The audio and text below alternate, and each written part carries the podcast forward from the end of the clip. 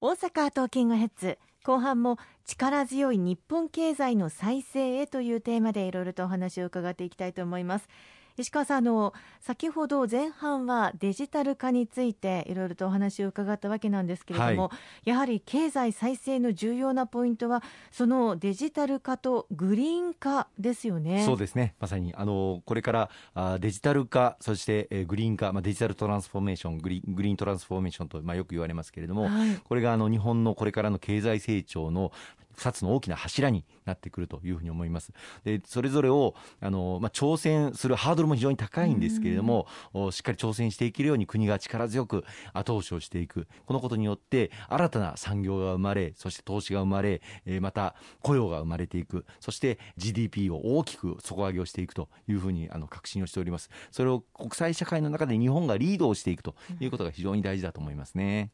国がえー、後押しをするというお話がありましたけれども具体的な準備というのも進んできているんでしょうか、はい、あのグリーン化を力強く進めていくということこれについてはあの昨年の菅内閣誕生の時にですね自民党公明党の連立政権合意で気候変動対策を力強く進めるということを盛り込ませていただきました、まあ、それを受けて菅内閣として2050年カーボンニュートラル CO2 の排出量を実質ゼロにするということを表明をしていただいて今年になって通常国会でこのカーボンニュートラル2050年に実質にゼロにするということを法律に盛り込むこともあのできまして国の方針としてあの固まったんです。であとはその2050年に向けて着実に CO2 の排出量を削減していく具体策また支援策これを構築していかなければいけないと、まあ、そのためにも今回の衆議院選挙非常に大事な選挙になってくるというふうに思っています。で合わせてそのカーボンニュートラルに向けてまたグリーン化を進めていく中で、経済再生に直結をしていく支援策というのが非常に大事だと思うんですよね。例えばあの電気自動車とか燃料電池自動車省エネ性能の高い住宅の購入支援こうしたものを一層拡充していくということ、また家庭用の太陽光パネルとかですね、はい、蓄電池の導入、これも支援していくということが非常に大事だというふうに思います。ということはやはり、まあ、今後ますます環境に配慮した世の中へと進んでいくということで私たちも何か導入する際購入する際には環境に配慮されているかどうかそういったところが気になってくるわけですよね。そうですね。あのこれから私たちの暮らし方そのものもやはり環境に配慮していくということが非常に大事だしあの国民運動として環境に優しい暮らし方生き方、またライフスタイルというものを築いていくということも非常に大事だと思います。というのもあの我が国においてあの CO2 の排出の約6割が家庭部門が占めているんですね。だからこの家庭部門で温室効果ガスの排出を削減していくということを積極的にしていかないと2050年カーボンニュートラルの実現というのは叶わないということになりますので私たち国民一人一人があの省エネなどについて配慮したさまざまな取り組みをしていくそしてそれを行政としても後押しをしていくということが非常に大事だと思っているんです。そこで今回グリーンライフポイントというものを創設してはどうかということを訴えています、はい、あの環境に配慮した行動をしていただいた場合にポイントが付与される。インセンティブが与えられる。例えばあのお買い物した時にあのプラスチックのスプーンはあの結構ですよというふうに言っていただいた方には、はい、あ少しポイントをあのつけるとかですね、今あのコンビニのあのレジ袋もまあ有料化してますけれども、えね、えこれをあのいやいやレジ袋は結構ですよ、レジ袋有料化するというなんかそのペナルティー的なことよりも、はい、あのレジ袋を断った場合にポイントがつくという方が私はあの本当はいいんじゃないかなっていうふうに思うんですよね。本当にそうですよね、えー、そうすると意識も高まりそうですよね。だからライフスタイルの転換を促していく。そのためのこのグリーンライフポイント。これをぜひとも実現させていただきたいというふうに思ってるんです。今あの環境省の中でもあの少しずつ検討を始めていただいてまして、はい、まあ、全国ネットの販売も持っているようなところが対象になると思うんですけれどもこういったポイントを付与するあの企業さんに対して、国があの補助金なりで支援をしていくということをできないかということを今相談をしています。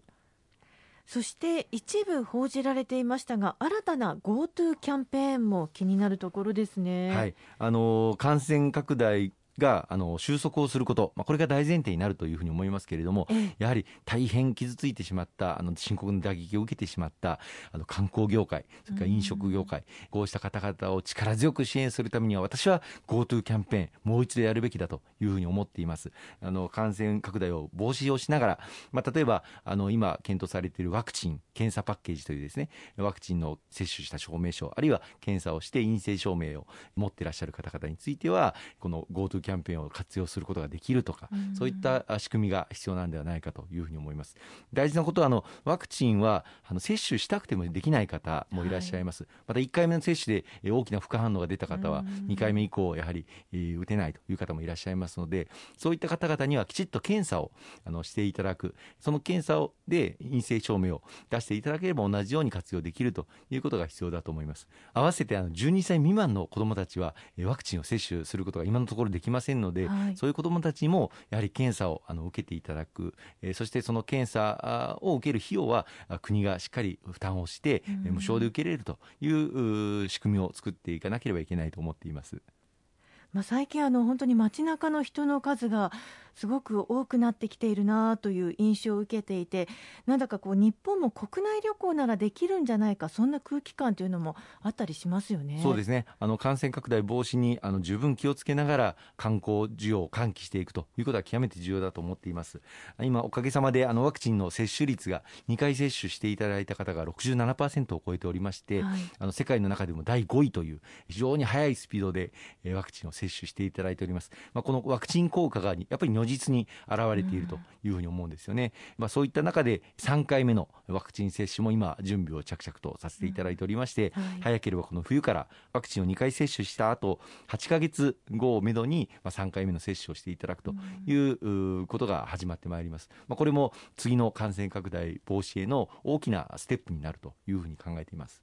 感染対策をしながらでもその上で経済も回していかなくてはいけないということで結構政府がやろうとしていることっていうのは本当に大変ですね、まあ、このコロナの戦いはまあこれまで経験したことがない感染症との戦いですので、はい、これを乗り越えるのは本当に生半可なことではありませんけれども、うん、国民の皆様のご協力をいただいて緊急事態宣言も解除されました。今この時に次の感染拡大に向けた準備をしっかり進めていくということ。またワクチンの接種も着実に進めていくということこれが非常に重要だと思います。合わせて感染された場合に医療提供体制また治療薬これをきちっと確保していくこと。今の抗体カクテル療法というものが非常に多くの場所で活用されるように対象を広げることができましたけれども合わせて今後ですね経口薬飲み薬この開発が国内でも海外でも進んでおりますので